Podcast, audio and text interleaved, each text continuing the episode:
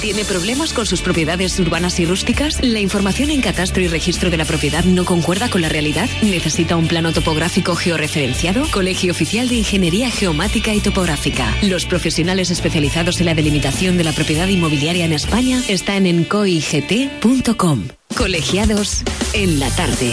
Cada semana la actualidad de un colegio oficial, su trabajo, retos, todas las cuestiones que interesan a los profesionales y a la sociedad en Colegiados. Cope Comunidad Valenciana. Estar informado.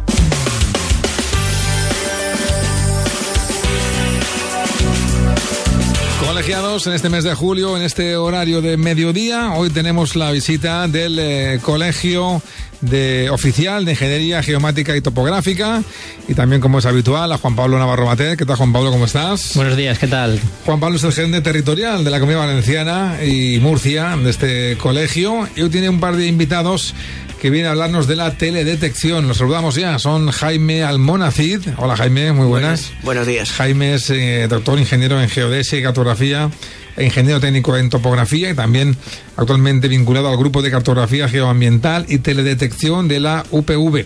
Y Pablo Crespo, Pablo Crespo, nada que ver con el delincuente, este es un señor muy serio, muy formal y muy, y muy aplicado en lo suyo. Él es ingeniero en geodesia y cartografía, ingeniero técnico en topografía y actualmente también es, eh, pertenece a este grupo, es estudiante del programa de doctorado en ingeniería geomática y vinculado, como decíamos, al grupo de cartografía geoambiental y teledetección de la Politécnica.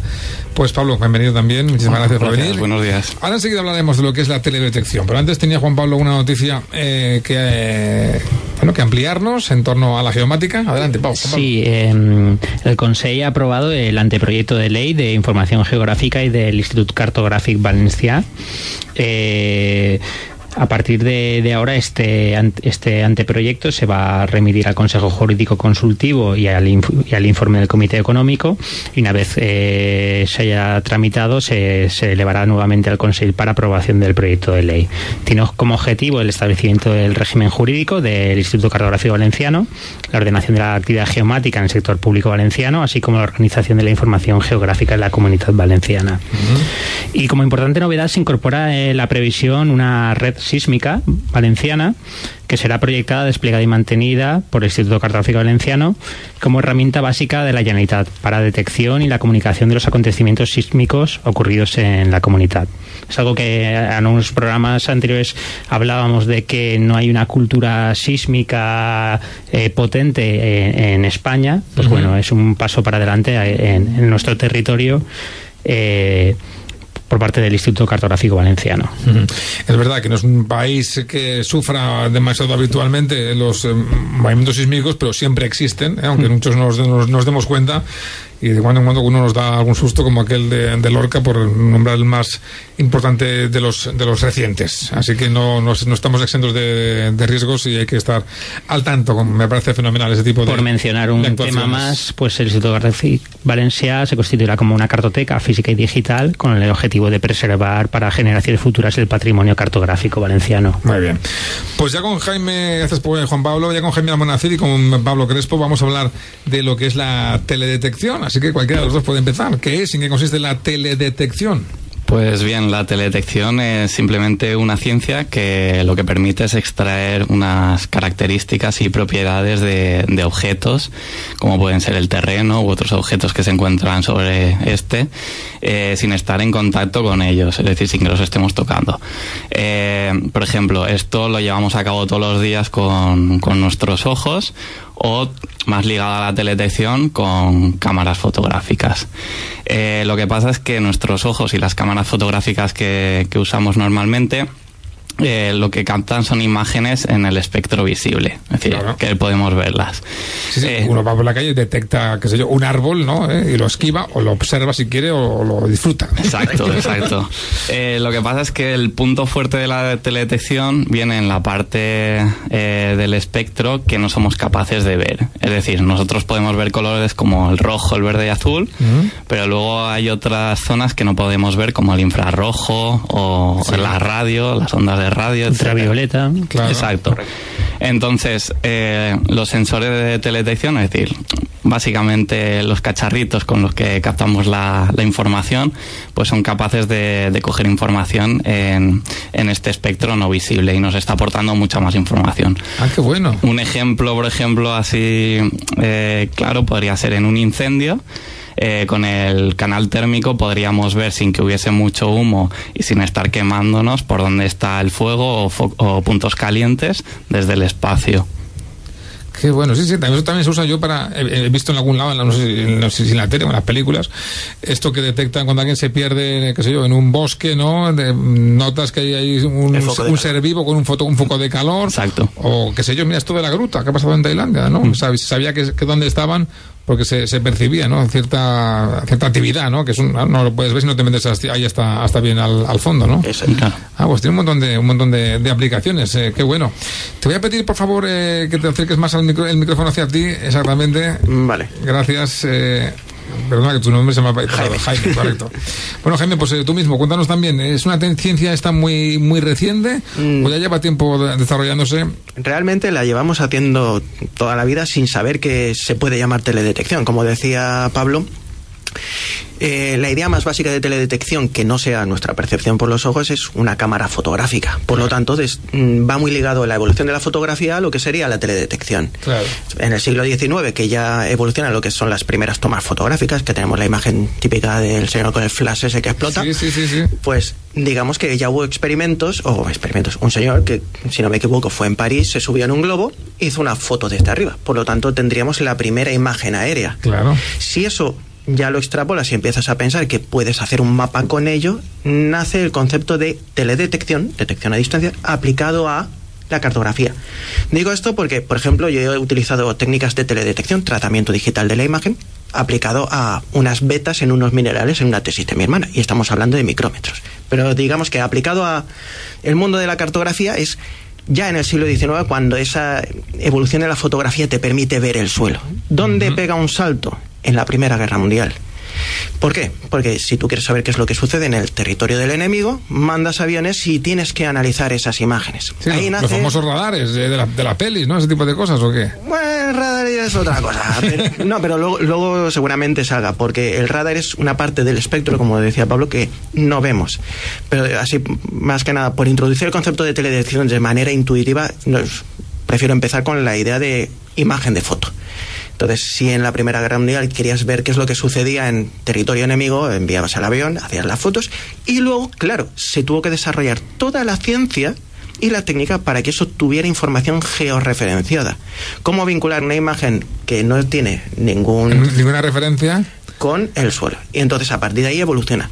Si a partir de ahí le añades todo lo que es, el, conforme evoluciona el siglo XX, toda la teoría del espectro electromagnético, ya es cuando dentro de la imagen empiezas a ver cosas que no vemos y se mezclan el, el tratamiento digital de la fotografía. Pero lleva muchísimo tiempo y no lo sabíamos. o nadie le, había puesto nombre. Exactamente, no, lo llamábamos así. Muy bien. Oye, y como profesionales de la, de la, de la geomática, ¿son de utilidad este tipo de, de, herramientas o de ciencias para vuestros análisis? Eh, sí, por ejemplo, la teledetección junto con la inteligencia artificial, que últimamente se oye mucho, y se va a ir a hablar muchísimo más. Pues estas dos eh, vertientes lo que nos permiten, por ejemplo, es eh, automatizar eh, muchos procesos. Por ejemplo, podemos automatizar lo que es la actualización de, la cartografía. Eh, pues ver los usos del suelo, lo que es eh, campos de cultivo, urbanismo, etcétera. Y cada cuándo se puede actualizar, pues mm, con la periodicidad que tengamos eh, imágenes, en realidad. Claro. Y, y, nada, pues esto, las aplicaciones que podemos sacar a partir de, de la actualización cartográfica, pues pueden ser desde el catastro, forestales, agrícola o urbano, como he comentado.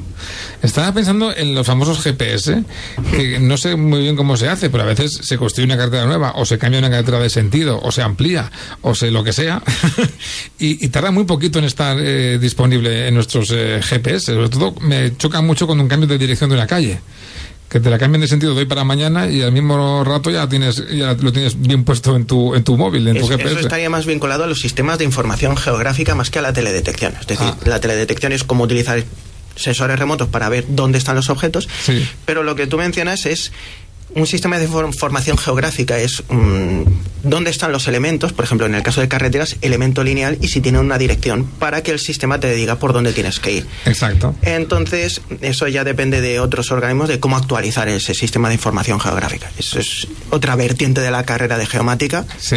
Pues, digamos, otra, otro campo de especialización. Qué bueno. Oye, ¿y estos de los datos, de dónde salen? Los datos para la teledetección. ¿Estos también desde los satélites también, como el GPS o no? En parte sí. Eh, lo que pasa es que depende de dónde instalemos el sensor, en qué plataforma. Es decir, el sensor, el cacharrito que, toma las imágenes, por ejemplo. Pues lo puedo tener yo en mis manos o poner en, en un trípode, que sería un ámbito terrestre, o puede ir en una avioneta, o puede ir en un satélite, como has comentado, o eh, los últimos años sobre todo en, drones también. Entonces, eh, depende de la plataforma que dispongamos, donde lo podamos instalar y también el objetivo que, que queramos conseguir. Por ejemplo, si queremos obtener imágenes de, de mucho detalle, pues vamos a necesitar tomar estas fotografías eh, desde cerca, por ejemplo, desde el suelo o desde un dron. ¿Qué pasa? Que si queremos eh, estudiar un área más grande, eh, no vamos a poder. Bueno, el dron, las baterías que tiene, nosotros no podemos caminar mucho tampoco, entonces pasaríamos ya al ámbito más aéreo de avionetas o satélites. Claro. Que tienen menos resolución, menos precisión, por así decirlo. Sí pero podemos abarcar un mayor área. Y también lo bueno de los satélites es que están constantemente dando vueltas sobre nosotros y entonces eh, podemos obtener un producto, por ejemplo, eh, pues de la Agencia Espacial Europea cada, cada cinco días. Claro. Estamos cada vez ¿eh? más localizados, más eh, conectados, más eh, exactamente ubicados, absolutamente vigilados ¿no? con ese tipo, de, tecnología. ¿no? no a ver, Carles, aunque no lo... protegidos. Aunque no lo sepamos, la teledetección es habitual y de hecho, pues no sé si recordarás hace unos años que, que hubo un, problema con unas cámaras fotográficas que, que, recogían el espectro ultravioleta y, y, de forma... llegaban a percibir lo que era la ropa interior, ¿no? Ah, sí, algo, me suena. Creo recordar unas cámaras Fuji, entonces al final tuvieron que meterle eh, meterle un filtro para, para, para poder, eh, para que no se, se cogiera esa información, porque al final a simple vista no se veía, pero analizando esa imagen se podría llegar a percibir lo que era la ropa interior. Entonces al final eso es una parte más eh, coloquial del uso de lo que es la teledetección. Pero lo explica muy bien el... Sí, me gusta el ejemplo. bueno, esto lo, lo, a lo mejor es a lo que llegamos en un futuro no muy lejano que directamente nos pasan a las personas por un escáner, como hacen como con las maletas, ¿no? Y a ver si llevas, qué sé yo, pues drogas, armas o... En Estados Unidos se, se hace ya, sí. El escáner este giratorio, sí. Pasas por allí y ya sabes si vas vestido de tal o cual marca, por decir algo. ¿No? Bueno, ¿y qué tipo de sensores son utilizados en, teledetección? Esta, eh, esta puede ¿Cómo, ser... ¿cómo, consigue, ¿Cómo consigue hacer esto que acaba de explicar, por ejemplo, Juan Pablo? Una cámara de fotos, hacer invisible la primera capa de ropa, por ejemplo, y que se vea la segunda o el objeto que llevas guardado eh, en, en tu interior. La idea básica es la que mencionaba justo Pablo al principio. Es decir, hay parte del espectro que nosotros no vemos. Eh, nosotros, de, todo, de todas las frecuencias del espectro electromagnético, vemos una parte muy pequeñaja. Claro. Entonces, que... Es, que es básicamente el reflejo de la luz sobre objetos. Correcto. Y ahí es donde, para explicar sensores, igual me viene bien esa idea. ¿Por qué? Porque, por ejemplo, en, en, la oscuridad nosotros apagamos la luz de esta habitación, haces una foto y no aparece nada. Que es lo mismo que tú ves. Sin embargo, metes un murciélago y, que sabemos que funciona por sonar. Pam, pam. Es decir, manda una señal, rebota y vuelve, y él se crea una imagen. No sabemos cómo será, pero tiene una imagen. En sensores de teledetección tenemos algo muy similar. Eh, resumiéndolo, porque, por ejemplo, el sonar en, en barcos aplicados al fondo marino, para mí sigue siendo teledetección. Claro. Pero por resumirlo, digamos que. A eso me refería yo antes donde decía lo de la guerra. No, he hecho radar y quería decir sonar, efectivamente. Es, claro, eso pues sigue siendo teledetección. Es una medida de una distancia a un fondo. Sí. Puede ser un tipo de sensores. Nosotros, mm, lo que es en el ámbito cartográfico, hablaríamos más bien de sensores ópticos que hablan por sí solos. Es decir, aquello que puedes ver o no se puede ver, pero te puede generar una imagen. ¿Y qué tiene de peculiar? Que tienes que hacer la foto de día. Es decir, el satélite no toma imágenes de noche porque registra la, la radiación que en la superficie de la Tierra se refleja del Sol. El ejemplo, si es de noche, la cámara no funciona, pues el satélite tampoco. Pero hay otro tipo de sensores que son los radar, que funcionan más parecido, intuitivamente hablando, a lo del murciélago. Ellos envían la señal, se recibe el rebote y se crea una imagen. Según cómo sea la, eh, el espectro de ese rebote, ¿no? Muy bien. Claro, ahí las propiedades ya son distintas, las imágenes radar son un mundo aparte, pero digamos que es como una imagen, para que todo el mundo lo entienda, una imagen, pero con cualidades distintas. Y luego me gustaría hablar de un tercer tipo de sensor, que es el que está haciendo la revolución en los últimos años y se está invirtiendo muchísimo dinero con esto, que son los sensores tridimensionales. En concreto es, todo el mundo sabe que con un haz láser puedes medir una distancia. Se manda el pulso, vuelve, se calcula el tiempo y sabes a qué distancia está. Ahora imagínate que puedes tener un sensor que lanza 400.000 puntos o 400.000 mm, haces láser por segundo y lo pones en un avión y empieza a volar. Tú obtendrías puntos 3D, es decir, ya no es una imagen, son puntos con coordenadas tridimensionales y que te recorren toda la superficie. Hace un barrido sobre la superficie, ¿no? Y te hace un calco, ¿no? Exacto de la superficie que está sobrevolando. pero el concepto es el salto de 2D a 3D. Entonces, así en modo resumido, yo hablaría de esos tres tipos de sensores. en relación con esto, eh, comentar a los oyentes que, que, muchos de ellos tienen en casa un, eh, algún artefacto similar a lo que sería un, un LIDAR, ¿no? Eh, en el caso de las, las, las romba, el estilo de... Ah, el, al final, el cazarro este que, que, Al final es un redondito que va. es un láser. Es, un, es al final lo que mapea el, el, terreno y al final, pues a partir de ahí, pues no eh, los obstáculos los esquiva. Y con los coches autónomos se va a ver más todavía. Eso nos da un poquito más de miedito porque de todo van personas a una cierta velocidad. Pero yo sé que he visto ya con romba hacerlo eso con, con algún animalito de compañía que se sube encima del romba y se pasea sin, ningún esfuerzo. Lo, bueno de sensores, como ha comentado, eh, de por ejemplo el radar, es que aparte de, que se puede adquirir los datos de noche, mm. también permite eh, ver a través de, por ejemplo, de, nubes, cosa que con, otro, tipo de, con otro tipo de sensores no, no es posible. Eh, no, esto tiene importancia, por ejemplo, en países como Holanda, que tú haces la foto y la nube no te permite ver lo que hay abajo. Entonces las técnicas tienen que ser distintas. El radar, que es el pulso este que envías y recibes, es atraviesa la nube. es transparente. Las gafas de visión nocturna, ¿no? También hacen una función parecida, ¿no? Esto que ya se ha hecho hasta en televisión, ¿no? Que hacen juegos que te meten en una, una oscura, te van dirigiendo y, en la tele se ve perfectamente la imagen de la persona y lo que los obstáculos. Eso, es la misma técnica de control de los bebés, que el otro día lo hablamos. Eso es un sensor infrarrojo. Ajá, Pero eso es más bien óptico que radar. El radar es que es rarillo.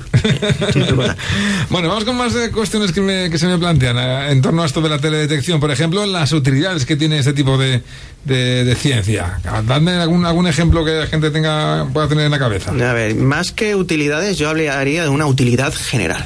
La utilidad es, hablando de estos sensores, en cuanto a cartografía monitorizar todo lo que pueda pasar en la superficie de la Tierra. Y eso puede abarcar muchas cosas. Desde la meteorología, que es lo que pasa en la atmósfera terrestre, evidentemente esto hay que estudiarlo porque todos nos gusta ver el tiempo y que los modelos climáticos acierten. Pero para generar modelos climáticos, primero tienes que captar datos y generar los modelos. Todos vemos el satélite Meteosat, que es utilizado, por ejemplo, para exacto, exacto, exacto. teledetección. Exactamente.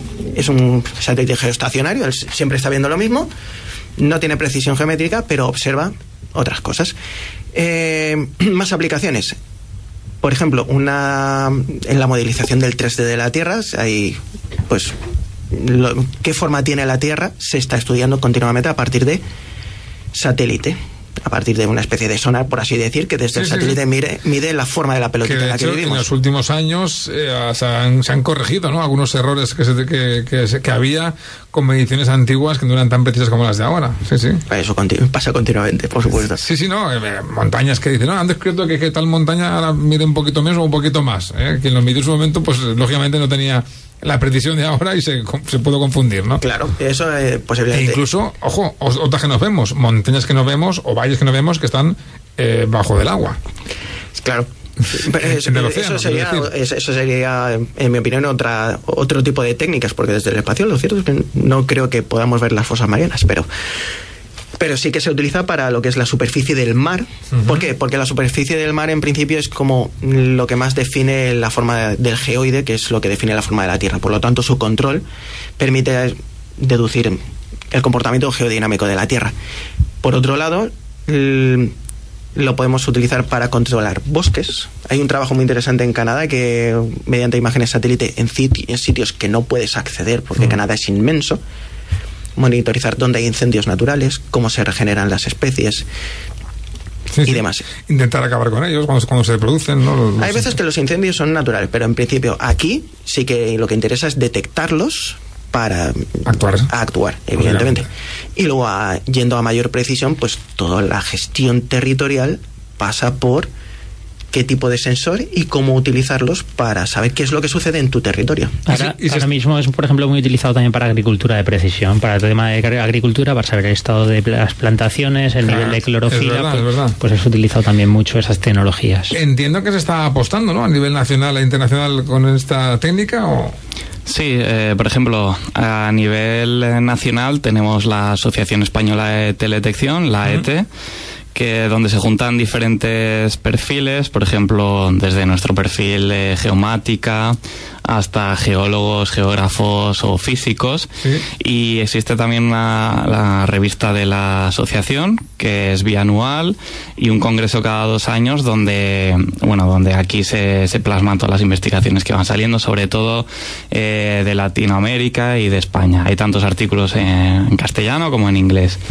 Luego también, eh, desde el Ministerio, tenemos el PENOA, que es el Plan Nacional de Ortofotografía Aérea, que tenemos por un lado la ortofotografía, que digamos eh, son como bueno fotografías aéreas tomadas desde un avión que se toman de todo el territorio español cada dos años y bueno, aquí en la Comunidad Valenciana también colabora el Instituto Cartográfico Valenciano, el ICV, y luego por otro lado también el PENOA cada cinco o seis años saca lo que es eh, lo que ha comentado antes Jaime de los datos 3D que se conocen como LIDAR y lo saca también de, de todo el territorio español. Y luego a nivel europeo también tenemos lo que es el programa Copernicus. Ajá. ¿En qué esto? El programa Copernicus es un macroproyecto, por así decirlo, de observación de la Tierra. Y entonces existen una serie de satélites, algunos de ellos ya se han lanzado y otros se lanzarán en los próximos años. Eh, tenemos, por ejemplo, se llaman Sentinel. Sentinel 1 es radar. Sentinel 2 pues obtiene imágenes en el visible infrarrojo. Luego eh, Sentinel 3 sirve para obtener la, la, superficie topográfica del mar, así como la temperatura del mar y de la tierra. Y luego eh, Sentinel 4, 5 y 6 los podríamos agrupar. Sirven para estudiar un poco la composición atmosférica, la contaminación. Caray, pues sí que vamos a estar eh, investigados.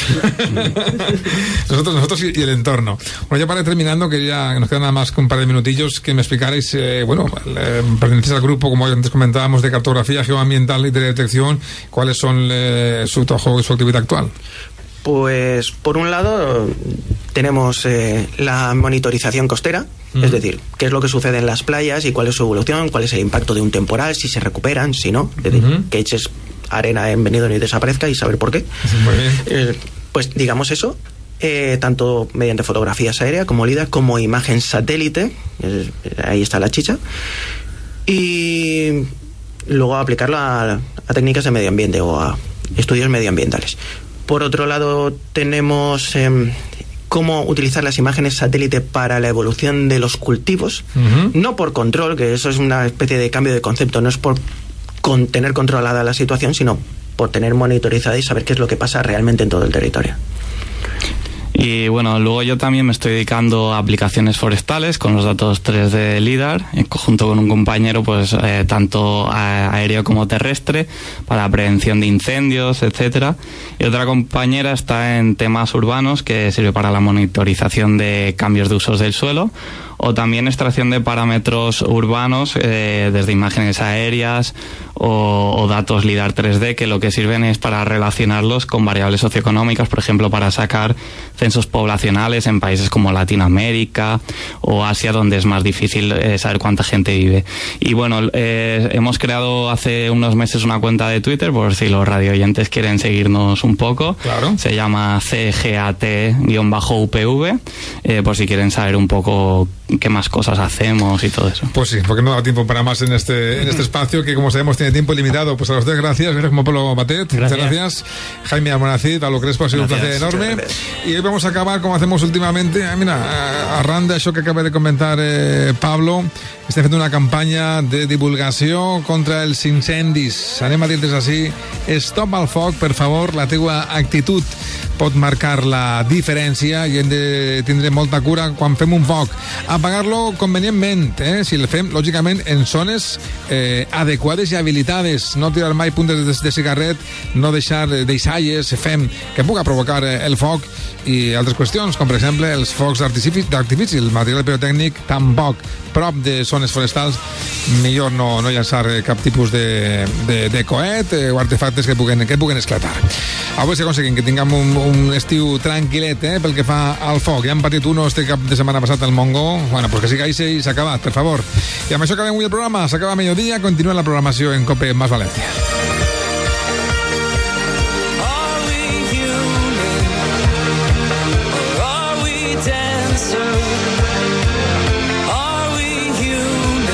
Mediodía. Cope más Valencia. Estar informado.